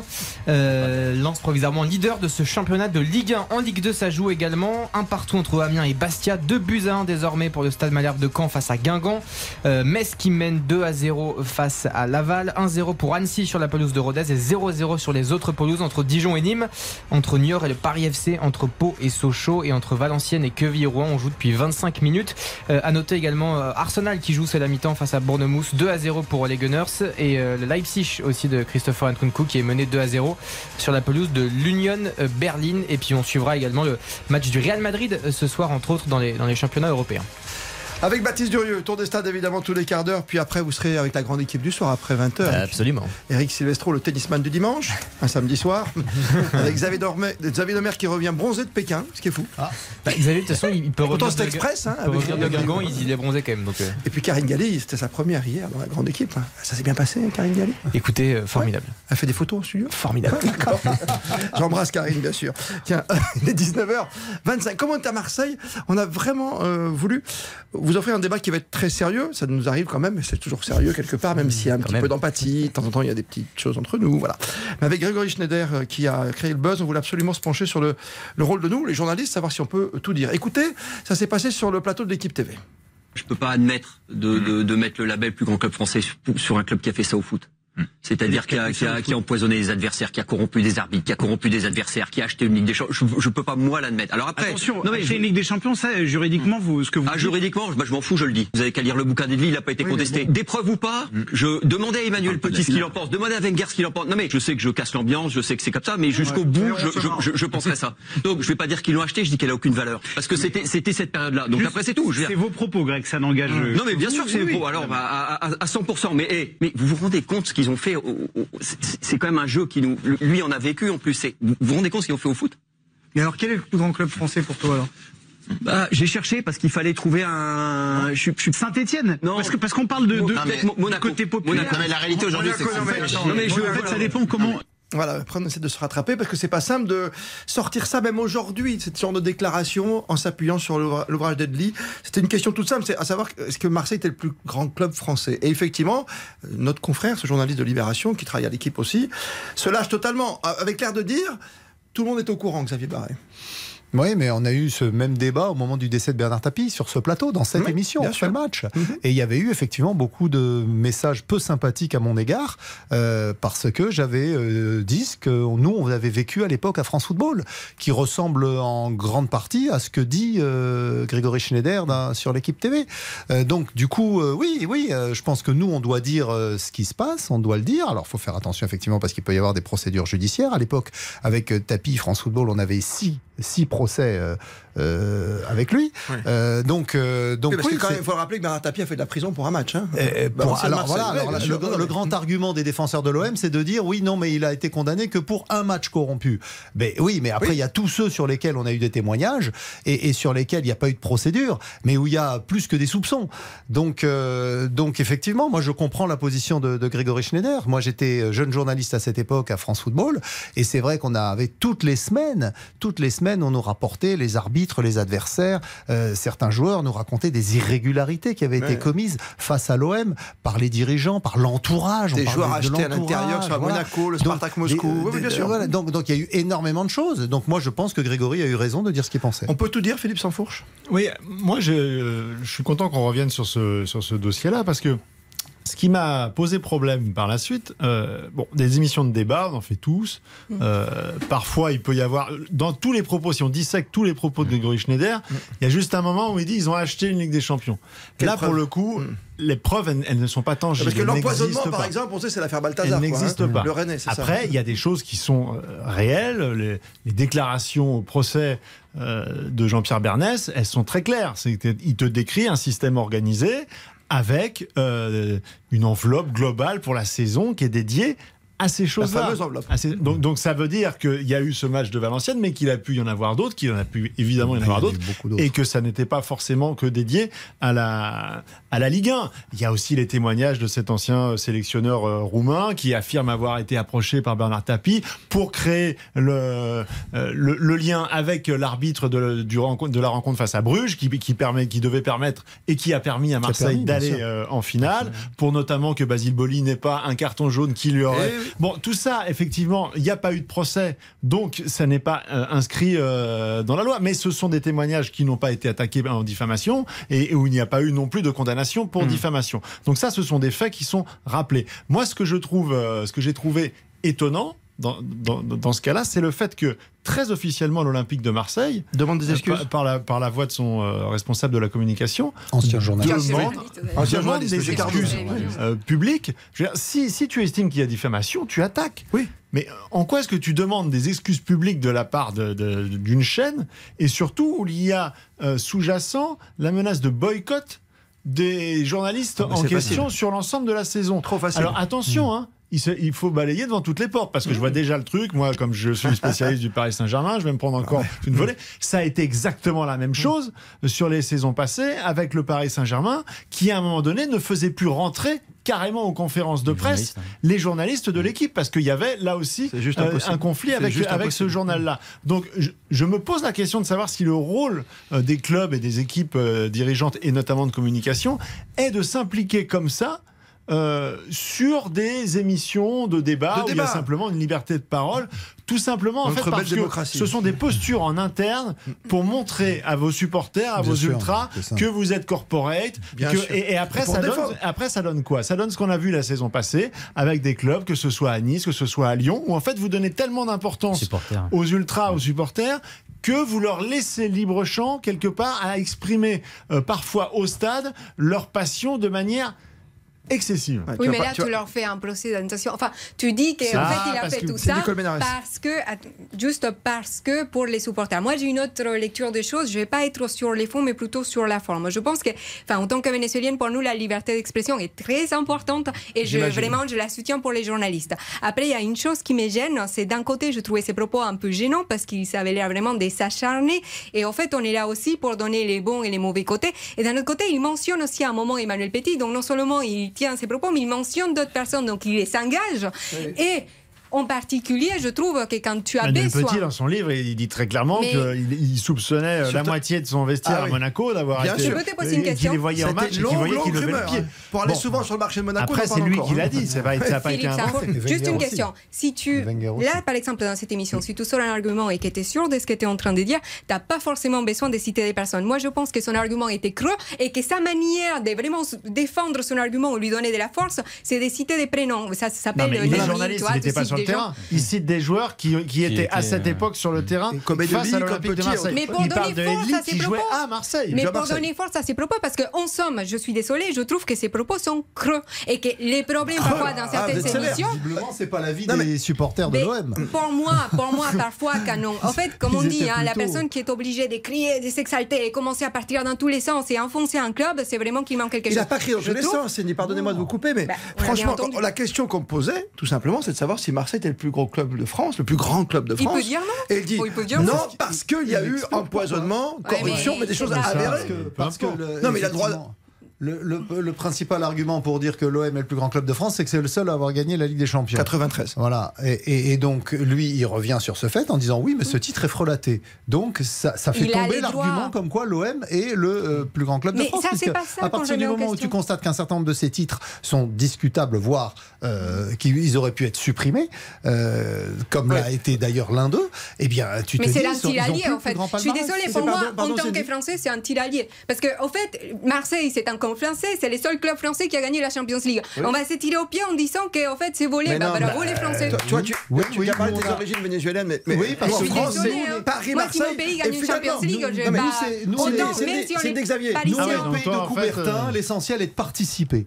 Voilà. à Coubertin. Hein, mais la France a ça veut dire que nous, l'axe Paris-Marseille après fonctionne à merveille, puisque derrière on va te dire oui, mais souvenez-vous du PSG Bordeaux de 1912. C'est ça, Dominique Baïf, le problème. Non, mais après, il y a une question aussi d'histoire. C'est vrai que là, on parle de, de la période de, de Bernard Tapie, mais l'Olympique de Marseille ne se résume pas qu'à Bernard Tapie. Il y a eu aussi des trophées auparavant, il y a aussi des trophées après avec Didier Deschamps. Il y a Tu parles de la des- grandeur du club. Exactement, Oui. parce que là, on parle de la grandeur du club. Sur les 10 Il y a- titres de champion, t'en as la moitié qui ont été obtenus sous tapis. Oui, la moitié, oui, mais il y en a d'autres qui ont été remportés si- aussi si tu sans enlèves- tapis. si tu il y a enlèves- aussi eu des finales si de tu- Ligue des Champions. si Il y a tu eu enlèves notamment d'Europa League, tu as eu une finale d'Europa euh, une finale d'Europa League avec Rudy Garcia, tu as eu un titre Oui, de champion de France avec euh, Si Didier tu enlèves Deschamps. ces cinq Oui, mais tu as eu des, des parcours Mais européens. On dit pas que l'OM n'est pas un grand club. Non, bah, on on, dit se juste demande est-ce que si Marseille n'est pas le plus grand club. club. Mais il y a aussi une histoire, ça ne se résume pas. Marseille n'est pas que Mais il n'y a pas une autre Tapie. façon, tout simplement, avec d'autres arguments. Et moi, j'aurais parlé du sportif. Si j'ai envie de dire, peut-être que je considère pas que, Fran- que- que Marseille est le plus grand club, mais je l'aurais exprimé, je l'aurais exprimé, je l'aurais exprimé autrement, pas, pas en cassant Non, ça, forcément de cette manière. Mais euh, moi, je suis pas là pour juger des journalistes. Normalement, on est censé être confraternel. J'ai dit juste que dans les, la forme et la manière, bah, voilà, il aurait pu faire un effort. Non, mais c'est pas une sorte de confraternelle, à c'est chacun a le droit de s'exprimer à sa Bien façon. Voilà.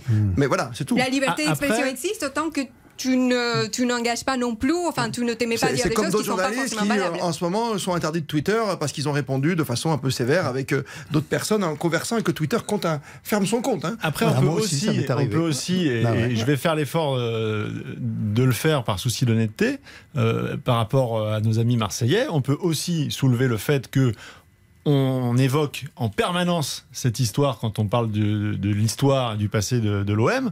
On le fait beaucoup moins quand on parle de Saint-Etienne et de la Caisse Noire et de, Exactement. et de toutes ces années. Parce que c'est tellement loin, peut-être aussi. Oui, c'est tellement loin. mais- aussi, donc, pas Je dis d'énormité, mais. Non, c'est c'est pas pareil, dans l'imaginaire collectif, je on suis ne retient que le meilleur. Saint-Étienne. pour d'accord avec toi. D'autant plus que moi, étant pour Nantes, j'ai toujours été très énervé par euh, le fait que Saint-Etienne gagnait plus souvent.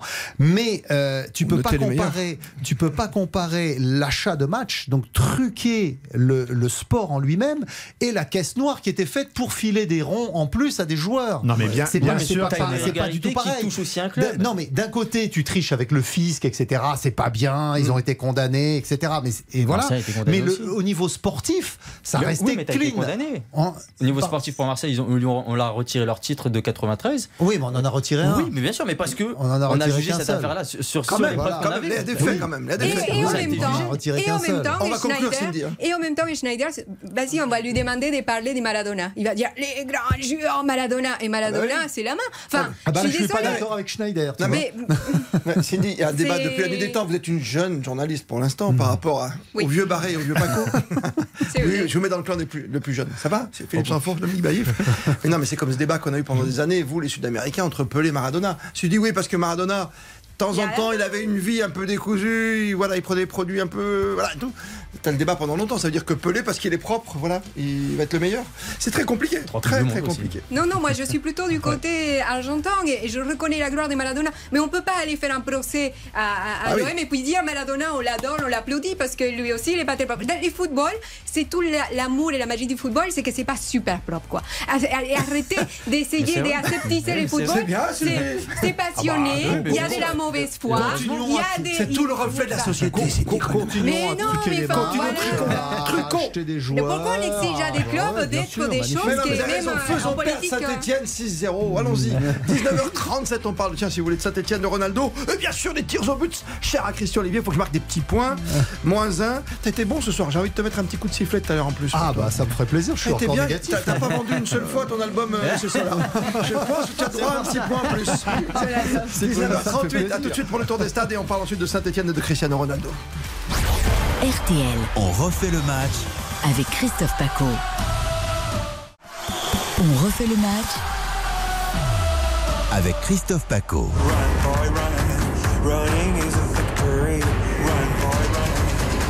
On refait le match Le tour des stades avec Baptiste Durieux. La Ligue 1, c'est dur pour Monaco. Ça piétine face à Lens. Victoire 4 buts à 1 des Lensois en terre euh, monégasque, effectivement. Gros match des Lensois, match un peu moins bien de l'AS Monaco. Visiblement. Visiblement, Lens qui est premier euh, provisoire de, de cette Ligue 1. On Bonne rappelle- analyse. tu prends 4-1, mais c'est un peu, un peu moins bon. Exactement. ouais. Si vous avez besoin de rien, n'hésitez pas. un billet dans l'équipe. Oh oui, exactement. ouais. Euh, on signale aussi la défaite de Saint-Etienne, réduit à 9 contre 11, 6 à 0 Huit. à Ah, Geoffroy parce que Guichard. c'est Oui, trois 8, cartons. pardon. C'est à 8 même. T'étais combien en maths, toi Pas bon. Bien. À 8 contre Une 11. confirmation, quoi. 3 expulsions. euh, début de saison cataclysmique pour Saint-Etienne qui est toujours dernier du championnat avec moins 1 point au compteur. C'est assez terrible. En Ligue 2, ça joue toujours. On approche la mi-temps, 5 minutes encore dans le temps réglementaire. Un partout entre Amiens et Bastia. 2 buts à 1 pour Caen face à Guingamp. 1-0 pour Dijon face à Nîmes. 3 buts à 1 pour Metz sur la pelouse de Laval. 0-0 entre le Paris FC et Niort. Sochaux qui mène face à Pau 1-0. 2 buts à 1 pour euh, Annecy face à Rodez. Et enfin 0-0 entre Valenciennes et Queville-Rouen. Euh, Arsenal Bournemouth toujours 2-0 pour les Gunners. Et puis enfin Leipzig toujours mené par Berlin. 2 à 0. Baptiste Durieux qui sera là jusqu'à 23h comme tous les vendredis, comme tous les samedis, comme tous les dimanches aux côtés d'Eric Silvestro et avec euh, évidemment Eric Silvestro, notre master of cérémonie des grands week-ends de la Ligue des Champions, de la Ligue Europa, donc tous les soirs. Et bien avec Eric Silvestro, il y aura Karine Galli et Xavier Domergue, tout bronzé de Pékin Express. Ce soir c'est le tout premier match de la saison Et Johnny Rep les cheveux Oh. Johnny Rep et tout, toute ma jeunesse qui s'écroule. Aujourd'hui, c'est terrible. C'est Ça Mickey 3D, détienne ça. moins un, Mickey 3D. Bien Mickey joué. 3D, ouais. Chanson. Vas-y encore. Enlève son pantalon. Pantalon, je savais pas qu'il y avait le pantalon de match. C'est Johnny Rep, quoi. C'était incroyable. Quelle époque, évidemment, les années 70. On est loin de tout ça, hein, pas faire les vieux. Hein. Mais quand même, Saint-Etienne et Bordeaux, déjà en Ligue 2, c'est difficile à digérer. Mais là, tu démarres la saison. T'as à moins un. Je veux bien qu'il y ait des cartons. Mais comment vont-ils faire pour s'en sortir, Philippe Sansfourche? Ah bah, euh, ce qui est clair, c'est qu'il y a péril dans la demeure. C'est une Euh, écroulée. Voilà. J'ai senti, euh, j'ai senti Laurent Batles, le- l'entraîneur, euh, après la, la rencontre, euh, assez désemparé. On le serait à moins, mais par rapport à la à l'attitude de ses joueurs, à leur, à leur, réaction, avec de de l'incapacité à, à finalement euh, réagir dans le bon sens du terme et au contraire à, à tomber à verser dans une agressivité. Il faut quand même rappeler qu'il y avait 0-0 à la mi-temps, que Saint-Etienne, sans se créer d'occasion monumentale, mais euh, euh, dominait la rencontre avant, avant, la, avant la pause, et puis tout s'est effondré. Alors après, là, il- en fait, c'est la double peine parce qu'ils payent. Là, ils étaient en, à huis clos encore, hein, donc tu n'as personne dans le stade. Donc en fait, quand ça commence à partir en quenouille, euh, c'est compliqué. Sur, sur le plan de l'arbitrage, on va pas, on va pas euh, décompter tout ce qui peut être contestable, mais il y a quand même eu aussi trois cartons. Ouais, il y a- Trois il- cartons rouges. Tu sens que l'arbitrage, il n'a pas été clément du tout. Tu as l'impression que tout va dans le mauvais sens ces derniers temps avec euh, la Saint-Etienne.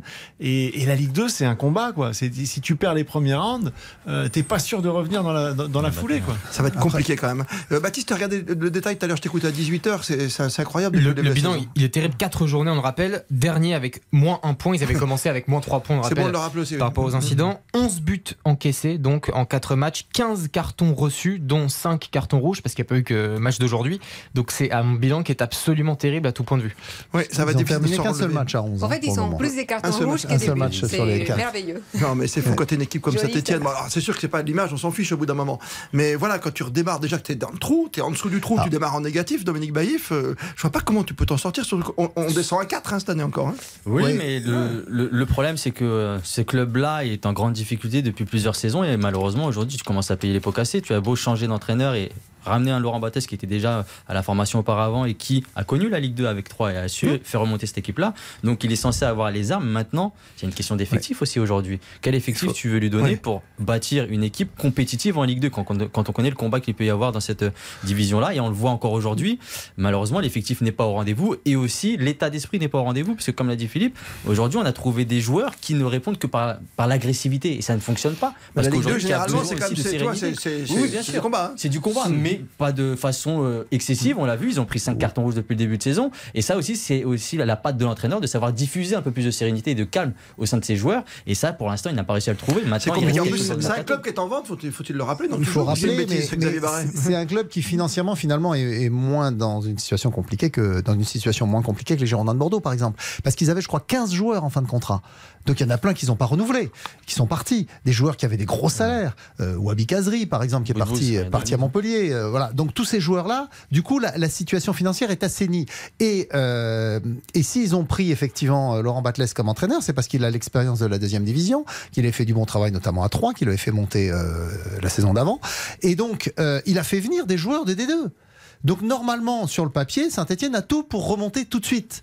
Sauf que Sur le effectivement, papier, ils ont, ouais, ils ce, ce handicap de 3 points et qu'il faut leur laisser un peu de temps pour créer l'amalgame. Batles, il a besoin d'un peu de temps et il l'a pas. Donc pour le moment, c'est compliqué. Du coup, c'est vrai que ça hypothèque une remontée immédiate des Verts, euh, ce qui est quand même l'objectif. Euh, mais moi, je pense que su- sur euh, pour le reste de la saison, ça va le faire parce qu'il va retrouver ses joueurs. En plus, il y aura la coupure de la Coupe du Monde qui va lui permettre de travailler un peu plus sereinement. Parce que la Ligue Et- 2, ça joue pas pendant la Coupe du Monde. Ben non, ça joue pas. Non. Non, Parce non, c'est une parce qu'il y a- question Il y a des hein. joueurs de Ligue 2 qui vont à la Coupe du Monde aussi. Euh, oui. Mhm. Euh, Sélection, oui, oui, t'as Ouais, raison. bah, dans, certaines sélections. Pas en équipe de France. euh, Non, rassure, un mais- vénézuélien qui peut-être. Oh, tout de suite. Hein. On, y- on va pas à la Coupe du Monde déjà. Tiens, il- double non, couteau, toi. Alors en italien peut-être. Ah non, Non plus. Non, pas mais de chance. Il joue au tennis aussi. Gabriele Sabatini sort de ce corps. Oui, donc. donc, donc non, il faut, il faut lui laisser un peu de temps pour s'installer. Mais c'est vrai que là, les, les, les, les circonstances de ce match euh, cet après-midi sont, sont vraiment euh, cataclysmiques. Parce que à la fin de la première période, sans ces expulsions. euh, D'accord, mais c'est pas que le match. Depuis le début de la saison, tu sens qu'il y a une mauvaise onde quoi, au- au-dessus, non Mais ça va même plus Bah, loin. C'était fait, la saison toujours- dernière qu'il y avait Ouais, des. déjà, des très mauvaises début de saison, ça n'a pas changé. Cindy. Non, mais ça a toujours été la même situation. Enfin, moi, je continue de penser que c'est lié aussi à, à- à cette structure, la façon dont il y a deux présidents. Enfin, pour, moi, ça vient de là. C'est beaucoup plus ancien que ça. Ouais, Et, pas là, nouveau, les deux de toute présidents, on sait que façon, ça existe, hein. Si on va dire un truc optimiste, c'est que là, ils touchent vraiment les fonds et après on ne pourra que rebondir. Donc, Ouais. non, je, Ouais, ils je- peuvent creuser je leur souhaite. hein. Enfin, je, je ne sais plus. On a l'impression que la saison va être très très longue. Ils ont fait rentrer un gardien de 17 ans suite à l'expulsion d'Etienne Green, qui déjà, lui, n'en a que 22. Hmm. Donc, euh, c'est vrai qu'ils ont un effectif juste pour la Ligue 2, mais ils ont un effectif qui est fait pour remonter, puisqu'ils étaient, ils étaient plombés par les gros contrats qu'ils avaient de joueurs de Ligue 1. Ouais. Toute Donc, ma euh, jeunesse qui s'enfuit d'un coup comme ça. On Non, rappelle que, c'est pas que la deux montées en Ligue 1 cette année, donc euh, ça va être C'est pas la première fois que Saint-Etienne Deux montées, tu dis, redescend. ça hein Que deux montées. Deux, 4, c'est bien. descentes et Quatre deux montées. descentes. Ligue 1 et 4 descentes Ligue 2 et deux montées de chaque côté. Ce qui est un peu idiot d'ailleurs, parce que pourquoi faire descendre, réduire la, la Ligue 2 à 18 Quel intérêt? Mais présente-toi aux élections. Hein Non, mais franchement, la Bah, Ligue l'intérêt, 1, il est à la limite, je veux bien, mais la Ligue 2, ça n'a aucun sens. Tu es embêté pour ton cahier euh, annuel Non, non, je fais pas de guide de- du championnat de France, Ah, pas si, encore. Tu, tu ne fais que la Coupe du Monde, toi, à ton niveau. 19h47.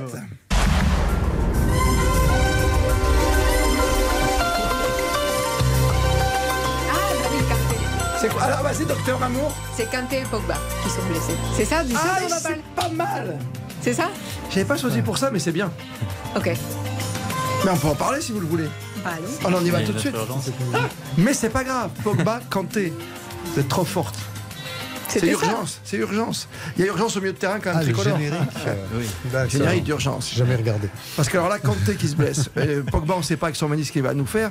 Est-ce qu'on peut s'inquiéter finalement pour la Coupe du Monde ou pas du tout? Est-ce qu'il y aura d'autres personnes pour bien les remplacer? Dominique Baïf. Bah, on a vu qu'en l'absence, parce que ce n'est pas, euh, ça ne date pas d'hier, hein, c'est l'absence de ces deux joueurs-là, notamment avec l'équipe de France. On sait que N'Golo Kanté a eu quelques blessures qui l'ont perturbé la saison dernière. On sait que Paul Pogba aussi a connu euh, des méformes ou des blessures du côté de Manchester United. Donc on a essayé de trouver des solutions dans cette équipe de France, dans ce milieu de terrain, avec notamment un Chouameni qui s'est euh, voilà, qui s'est montré au niveau. On peut peut-être espérer aussi voir de nouveaux joueurs, peut-être un retour de Corentin Tolisso qui est revenu du côté de Lyon pour aussi récupérer cette place en équipe de France, même si le timing est, est un petit peu serré. Mais on sait que dans ce- cet entrejeu, il n'y a pas véritablement de leaders qui se sont dégagés, à part peut-être Chouameni qui a vraiment marqué des Ah points. oui. Euh, ah, sinon, on peut compter peut-être sur un, un Rabiot. Rabiot qui peut dépanner, mais là aussi, sa situation, s'il reste à Juventus, s'il va jouer ou pas, même si la saison dernière il a joué, n'a pas- n'apporte pas les mêmes garanties défensives dans cet axe que peuvent l'apporter euh, un Paul Pogba et un N'Golo Kanté. Donc euh, là, on peut avoir effectivement des inquiétudes, Ouais. surtout que ce sont deux cadres, et notamment Paul Pogba de Didier Deschamps. On sait très bien que c'est un joueur sur lequel il va s'appuyer, même s'il ne joue pas beaucoup dans son club, il aura toujours sa place réservée en équipe de France. Donc si ces deux joueurs venaient à manquer, aujourd'hui, le timing est un peu serré pour trouver des 4 ans après, quoi. 4 ans après tout ça. Oui, et Pogba, Pogba, c'est pas juste un joueur, c'est aussi un cadre, quelqu'un qui apporte beaucoup de stabilité. C'est pour ça d'ailleurs que Deschamps les privilégie toujours avec euh, Kanté. Après, c'est vrai qu'en équipe de France, on a quand même un Chouamini et, et il est dans une bonne situation. Il est dans une bonne situation. Euh, les- D'ailleurs, il a été formé à Bordeaux parce qu'on parle toujours mal de Bordeaux, mais voilà quand même. Et Moi, je trouve qu'il avait joué qu'à il a été à- révélé à, à Bordeaux. En fait, euh, quand même, c'est un joueur. Euh, Casemiro, euh, il est maintenant il parti, il va chez ouais. Manchester United. Il était en concurrence un peu avec ses joueurs et maintenant il va vraiment pouvoir avoir une place au Real Madrid et je pense que ça, ça va vraiment les Ouais, propulser. Kamavinga et Chouameni, c'est la bonne affaire pour eux. Davantage. oui. Ouais, davantage, c'est la il bonne affaire pour lui. Et moi, je pense que déjà, euh, les sensations qu'il a pu donner en étant sélectionné étaient quand même très bonnes. Donc euh, voilà, ça peut. euh, Après, Pogba et Kanté ne sont pas dehors. Hein, ils restent vraiment dit pour ça, la Coupe mais- du Monde, on ne sait jamais. On a trois mois quand même.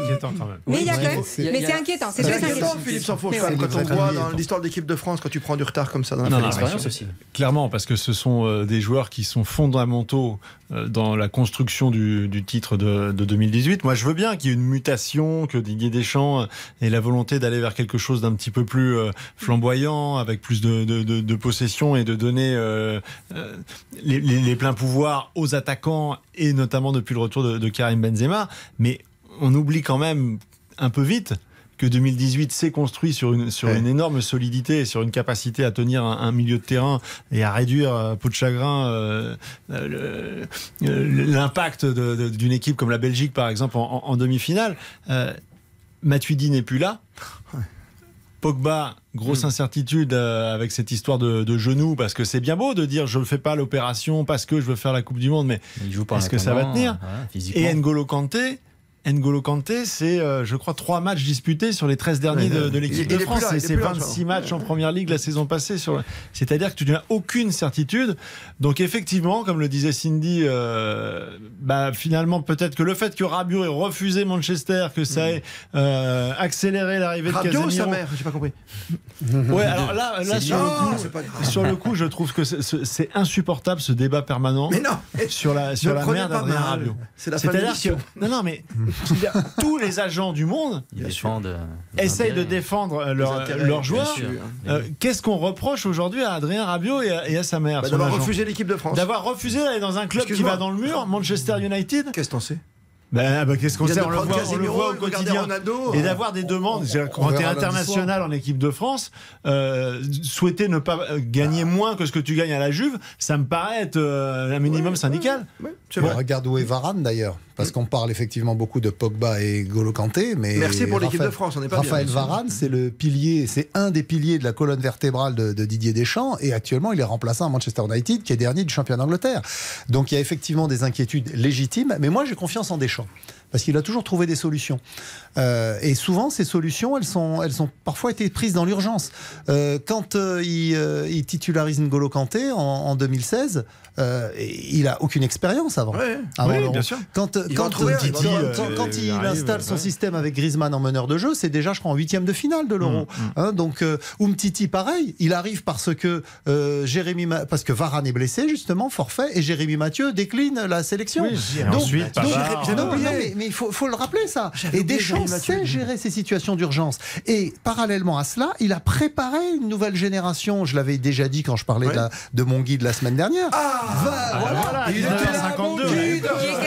Juste avant. Euh, 65, 65 joueurs lancés sous le maillot bleu par Deschamps en 10 ans et 25, 25 depuis la Coupe du Monde. C'est-à-dire qu'il s'est pas contenté de rester sur ce groupe champion du monde. Au contraire, il l'a considéré.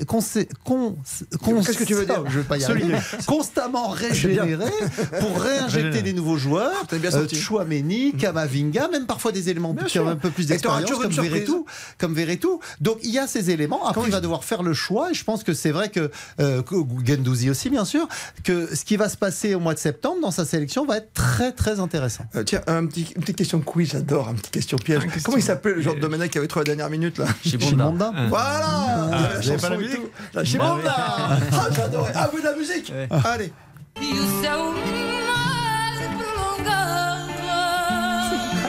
Qui pour sauver le soldat portugais. Cristiano On fait vite parce qu'il est 53. Qu'est-ce qu'il fait? Il vient à Paris, il part dans un club qui fait la Ligue des Champions, mais Bah, lequel? attendez, attendez, il y a un détail très important sur les PSG maintenant. Ah. Bah, il n'y a pas de Coca-Cola. Et Cristiano Ronaldo, Aïe, aïe, vous vous souvenez, à l'Euro, c'était très important qu'il n'y ait pas de Coca-Cola. Donc, il y a déjà, les PSG a déjà un point pour le Ah mais c'est lui Je rigole. hein. Ah ça c'est la meilleure info. 31 août Cristiano Ronaldo. Non, non, non, j'ai pas dit ça. Meilleur club, mais meilleur c'est club pas- pour Cristiano Pour Ronaldo. l'instant, je me suis pas C'est placée. pas la Chacun son tour. hein. S'ils prennent Casemiro, c'est pas parce que Ouais. Cristiano va partir. hein. Non, D'ailleurs, d'accord. personne n'en veut. Donc c'est ça le problème. Ils l'ont, euh, son agent l'a proposé. Comment tu L'a peux dire ça quoi L'a proposé à Chelsea notamment, à... ils l'ont proposé à Bayern. Non, Dortmund, non pas. Enfin bref, il a fait le tour des popotes oui, parce qu'il voulait jouer la Ligue des Champions et personne n'en veut. C'est pas que personne n'en veut, c'est que qui peut se l'offrir aussi. Qui peut se Parce qu'avec l'âge qu'il a, c'est quand même. euh, Et qui a de la Il voilà. place. va faire un dernier pari. On parlait de Payet tout à l'heure. Il va trouver un club quand même pour la Ligue des Champions. Tu peux pas ne pas prendre Ouais. Cristiano Ronaldo. À Dortmund, euh, Ouais, c'est- voilà. franchement, c'est. Et le Dortmund, seul- il veut pas. Ils veulent Oui, pas Non, mais le seul club aujourd'hui qui aurait un, assez pas solide, c'est l'Atlético de Madrid. C'est le seul club Ah, aujourd'hui qui pourrait faire la place. Oui, mais c'est le seul club aujourd'hui qui pourrait euh, lui donner une, une vraie visibilité, une, une opportunité de faire quelque chose avec des champions, avec un effectif, avec un entraîneur aussi. Franchement, ça a un petit côté pathétique. Ouais. Bah, c'est une, fin franchement. de- c'est une fin de parcours qui, euh, Parce que ce, laisse à désirer. euh, ce- joueur faute, hein. fantastique euh, qui a marqué l'histoire du Real et qui serait capable d'aller à Atlético juste euh, pour refaire une saison avec des champions, Pour des qui est revenu à Manchester United, le club où il a explosé au, au plus haut niveau, qui aurait pu finir sa, sa, sa- sa carrière de très haut niveau dans, dans ce club mythique, l'aider à... Et je, je trouve que jusqu'à présent, il, il est irréprochable. Il a parfois comme tous ces grands joueurs, on décrivait les, euh, Neymar, Messi, Mbappé, tous ces grands joueurs ont, un ego surdimensionné et Oui. parfois il peut y avoir des, des, des mouvements d'humeur, des choses qui, sont. Mais ça, mais ça, c'est tellement rien par rapport à tout ce qu'ils ont apporté au football. Mais je trouve que cet acharnement, en fait, pour faire de sa fin de carrière. euh, un petit plus de stats en Ligue ça. des Champions. Bah oui, par rapport à Messi, Eh je notamment, trouve ça cette un bagarre peu triste. incroyable, Je trouve ça un Un peu peu triste. Mais non, mais c'est parce que oui, mais c'est parce que en fait Il physiquement, il est en train de rater il sa fin de est, carrière. il est Ouais, encore. moi, je trouve qu'il peut encore donner, et c'est difficile pour lui de se dire qu'il est fini, alors que ça a été un joueur exceptionnel qui est toujours en C'est pas forme parce que tu vas pas jouer avec des champions que c'est fini. que terminé, il peut, il peut, il Mais peut il est aider à un autre Manchester niveau. United. Mentalement. Et, je trouve que ce sera Il euh, devrait. pour son image beaucoup plus valorisant que d'aller mettre deux buts de plus, trois buts de plus, quatre buts de plus avec un club euh, qui- avec lequel il a aucune histoire. Quand tu as été très haut, c'est difficile de descendre comme ça. Cindy- Moi, ce que je, je comprends, je le comprends, vraiment. Regardez Paco. Si je veux pas me, faire virer et, et- et rester en Ligue Europa et pas jouer avec des champions samedi Alors, c'est prochain, si je fais pas les coups de sifflet, moi un petit coup de sifflet, vas-y pour moi, c'est prêt. Ah. J'ai même pas Ça, 5 je minutes. sais, je- Vous répondez très très vite, hein, d'accord? Petite question piège pour tous pour commencer. Vous attendez le coup de sifflet, bien sûr, pour lever la main. Ça, c'est mauvais. Qui va tirer le penalty demain au PSG Mbappé. Qui a dit Mbappé Bah, moi. T'as pas levé la main Il n'y a pas besoin de lever la main. Enfin, On s'en fiche. un coup de sifflet. Je donne pas de points. Neymar. Il a rien compris. Neymar. ouais. Neymar, oui, je donne à Neymar. Mbappé. Spécialiste. Pour moi, c'est Mbappé. Mbappé Je pense qu'ils vont se partager. Je sais pas les premiers. il y a les pas d'y avoir 36 de Non, mais il y en a pas. Non, mais je veux dire. Mais vous savez pas, vous savez pas, regardez. Avec lui la Laval, il y est pas là, il était pas à Monaco. Donc, vous jouez comme vous voulez au foot. Non, mais. Je pense réellement qu'il y aura. De toute façon, ils sont intérêts. Les PSG, écoutez-moi, les PSG a intérêt à partager les pénaux. Pourquoi? Parce qu'un Neymar, aussi bon qu'il soit au pénal, il était souvent blessé. On ne sait pas ce qui peut se passer. L'autre, il faut qu'il s'entraîne aussi, Mbappé. Donc euh, voilà, pour moi, il faut que ce soit partagé. Très bien. Ce je sera Turpin, Demain, toute l'équipe de Silvestro, parce que j'aimerais bien savoir à quel moment. Clément. Turpin. Oh, Le moment où il va le tir au but, on va tous régaler. Clément Turpin, il donnera pas, euh, pas de, pas de Ouais, je mets un point, un- allez, un demi-point sans fauche parce que c'est mon chef. Et un point parce que Dominique, je l'adore. Parce qu'il a un talent, c'est un Sud-Américain. Mais je vous aime tous. Deuxième question, Tu vois, attention, C'est c'est question de penalty, c'est pas tranché. c'est- Non, c'est pas tranché sur C'est ce coup-là. difficile, hein Ah, c'est- ah, mais attends, là, là sur tir au but, ça va être simple. Lyon deuxième, c'est sûr Non.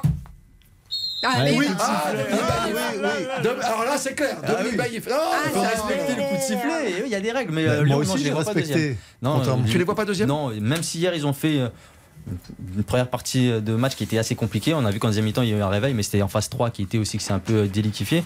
Mais euh, cette équipe lyonnaise, moi encore aujourd'hui, ne m'apporte pas toutes les garanties, notamment d'un point de vue défensif. Et s'il n'y a pas de vrai renfort, euh, je les vois mal terminer deuxième de ce championnat. Dominique Baïf, deux points ce soir. Dernière question, attention, vous répondez au coup de sifflet. Conte Tourelle, les yeux dans les yeux, ou presque. Belle image pour le foot Oui, les footballs qu'on aime. Moi, j'ai adoré ces moments du football. J'ai adoré les masculinités avec. Vous finissez l'émission, hein. Mais oui, de la passion.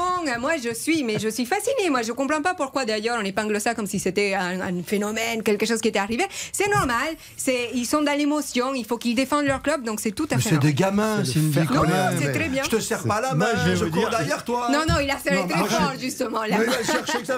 Moi, je suis très heureux de, que, que Christophe Galtier soit arrivé euh, au Paris Saint-Germain et les conférences de presse sont un peu plus euh, Oui. intéressantes par rapport à ce qu'on vivait avec Mauricio T'as raison, Pochettino. Galtier Gallardo Mais dans les vestiaires, ça s'est bien passé. Ah, ouais.